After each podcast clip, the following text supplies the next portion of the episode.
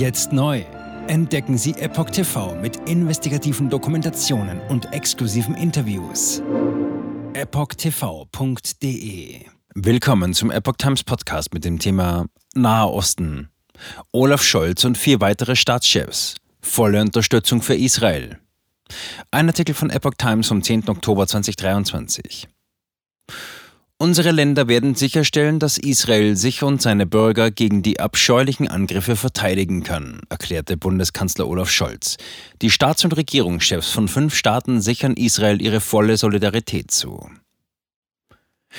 Die Staats- und Regierungschefs von Deutschland, Frankreich, Italien, Großbritannien und den USA haben Israel angesichts des Großangriffs der radikal-islamischen Hamas ihre volle Solidarität zugesichert. In einer am Montagabend veröffentlichten gemeinsamen Erklärung sagten sie dem Land ihre unerschütterliche und vereinte Unterstützung zu. Zugleich verurteilten sie die entsetzlichen Terrorakte der Islamisten. Unter den Geiseln der Hamas sind nach Angaben von US-Präsident Joe Biden auch US-Bürger. Zitat: Unsere Länder werden sicherstellen, dass Israel sich und seine Bürger gegen die abscheulichen Angriffe verteidigen kann, erklärte Bundeskanzler Olaf Scholz, SPD, im Online-Dienst X, ehemals Twitter.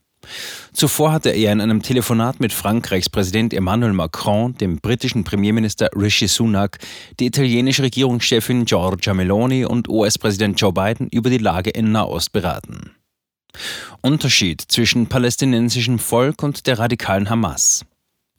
In ihrer Erklärung betonten die fünf Staats- und Regierungschefs, dass sie, Zitat, die legitimen Bestrebungen des palästinensischen Volkes anerkennen und Gerechtigkeit und Freiheit für Israelis und Palästinenser gleichermaßen unterstützten. Die radikal-islamische Hamas vertrete diese Bestrebungen jedoch nicht und bietet dem palästinensischen Volk nichts anderes als noch mehr Terror und Blutvergießen. Die Staats- und Regierungschefs kündigten an, in den kommenden Tagen vereint und koordiniert vorzugehen, um die Bedingungen für eine friedliche Nahostregion zu schaffen. Warnung insbesondere an den Iran. Die Palästinenserorganisation Hamas hatte am Samstag tausende Raketen auf Israel abgefeuert. Gleichzeitig waren hunderte Kämpfer in den Süden Israels eingedrungen und hatten Zivilisten und Soldaten erschossen. Die fünf Staats- und Regierungschefs warnten andere Staaten, insbesondere den Iran und extremistische Gruppen davor, den Konflikt über den Gazastreifen hinaus auszuweiten. Der Iran war eines der ersten Länder, das den Hamas-Angriff öffentlich gut geheißen hatte. Den Vorwurf einer Beteiligung wies Teheran jedoch zurück. Die vom Iran unterstützte Hisbollah-Miliz hatte Israel einen Tag nach Beginn des Hamas-Angriffs vom Libanon aus angegriffen. Die Zahl der Todesopfer stieg inzwischen auf mehr als 900 auf israelischer und mehr als 680 auf palästinensischer Seite. Tausende weitere Menschen wurden verletzt. Zudem wurden Angaben der israelischen Regierung zufolge etwa 150 Menschen von Hamas-Kämpfern in den Gazastreifen verschleppt. Die Kämpfer drohten mit der Tötung der Entführten, sollte Israel den Gazastreifen weiter angreifen. Unter den Geiseln befinden sich vermutlich auch Menschen aus Deutschland und Frankreich. US-Präsident Biden erklärte zudem nach einem Treffen mit nationalen Sicherheitsberatern, er gehe davon aus, dass den in Israel von der Hamas genommenen Geiseln auch US-Bürger seien. Bislang gebe es jedoch keine offizielle Bestätigung. Er habe seine Mitarbeiter angewiesen, mit ihren israelischen Kollegen zusammenzuarbeiten, um die mutmaßlichen Geiseln zurückzuholen, fügte Biden hinzu. Er bestätigte außerdem den Tod von elf US-Bürgern in Israel. Israelische Panzer Richtung Gazastreifen unterwegs. Die israelische Armee mobilisierte inzwischen 300.000 Reservisten für den Einsatz Eiserne Schwerter gegen die Hamas. Tieflader transportierten Panzer in den Süden Israels Richtung Gazastreifen. Bewohner des Palästinensergebiets bereiteten sich derweil auf einen befürchteten israelischen Bodeneinsatz vor. Israels Ministerpräsident Benjamin Netanyahu rief die Opposition zur gemeinsamen Bildung einer Regierung der nationalen Einheit auf. Diese solle ohne Vorbedingungen erfolgen, erklärte er in einer Fernsehansprache. Zuvor hatte die Regierung die vollständige Belagerung des Gazastreifens angeordnet und die Wasserversorgung des Palästinensergebiets gekappt. Die Kämpfe gingen unterdessen weiter. Die Hamas feuerte erneut Raketen auf Ziele in Israel ab. In Tel Aviv und in Jerusalem waren Sirenen zu hören, während die Luftabwehr im Einsatz war. Israel bombardierte hunderte weitere Ziele im Gazastreifen. Jetzt neu auf Epoch TV. Impfgeschichten, die Ihnen nie erzählt wurden. Eine eindringliche und aufschlussreiche Dokumentation, deren Trailer YouTube nach drei Minuten entfernt hat. Schauen Sie für nur kurze Zeit die gesamte Doku kostenfrei. Jetzt auf epochtv.de.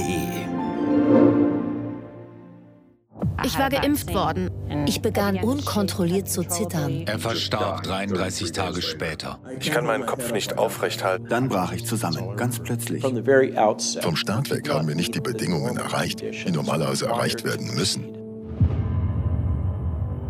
Es handelt sich um eine Tragödie von beispiellosem Ausmaß. Aber die Bundesregierung und Behörden tun so, als sei alles in bester Ordnung. Wir suchten ein nahegelegenes Krankenhaus auf. Sie behandelten sie, als sei sie verrückt. Ich sehe das als einen ernsten Kampf, den Zusammenbruch der bürokratischen Strukturen zu korrigieren. Ich glaube, viele Menschen wissen auch gar nicht, dass sie einen Impfschaden haben. Umfassende Datensätze, die zeigen, dass wir einen Anstieg der Fehlgeburten um nahezu 300 Prozent ausgehend von ihren eigenen Daten hätte Pfizer 2021 vom Markt genommen werden müssen. 300 Prozent bei Krebserkrankungen. Acht Seiten lang Krankheiten, die direkt mit dem Impfstoff in Verbindung gebracht werden. Eine Reihe diverser unerklärter Symptome. Und sie nahmen um mehr als 1000 Prozent zu.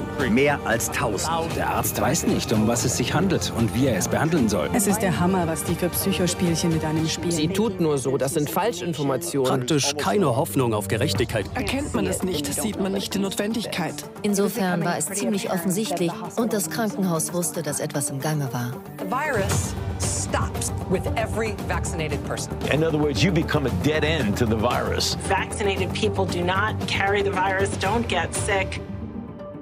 Wie hätte ich ahnen sollen, dass es das letzte Gespräch mit meinem Sohn sein würde? Sie wissen bis ins kleinste Detail, was da vor sich geht. All das kennen sie. Und dennoch eilt niemand der Wahrheit zu Hilfe. Die verborgene Krise. Impfgeschichten, die Ihnen nie erzählt wurden. Eine Originaldokumentation von Epoch Times. Jetzt kostenfrei auf verborgenekrise.de ansehen. Aufgrund von Zensur ist diese bedeutende Dokumentation nicht über die sozialen Medien teilbar.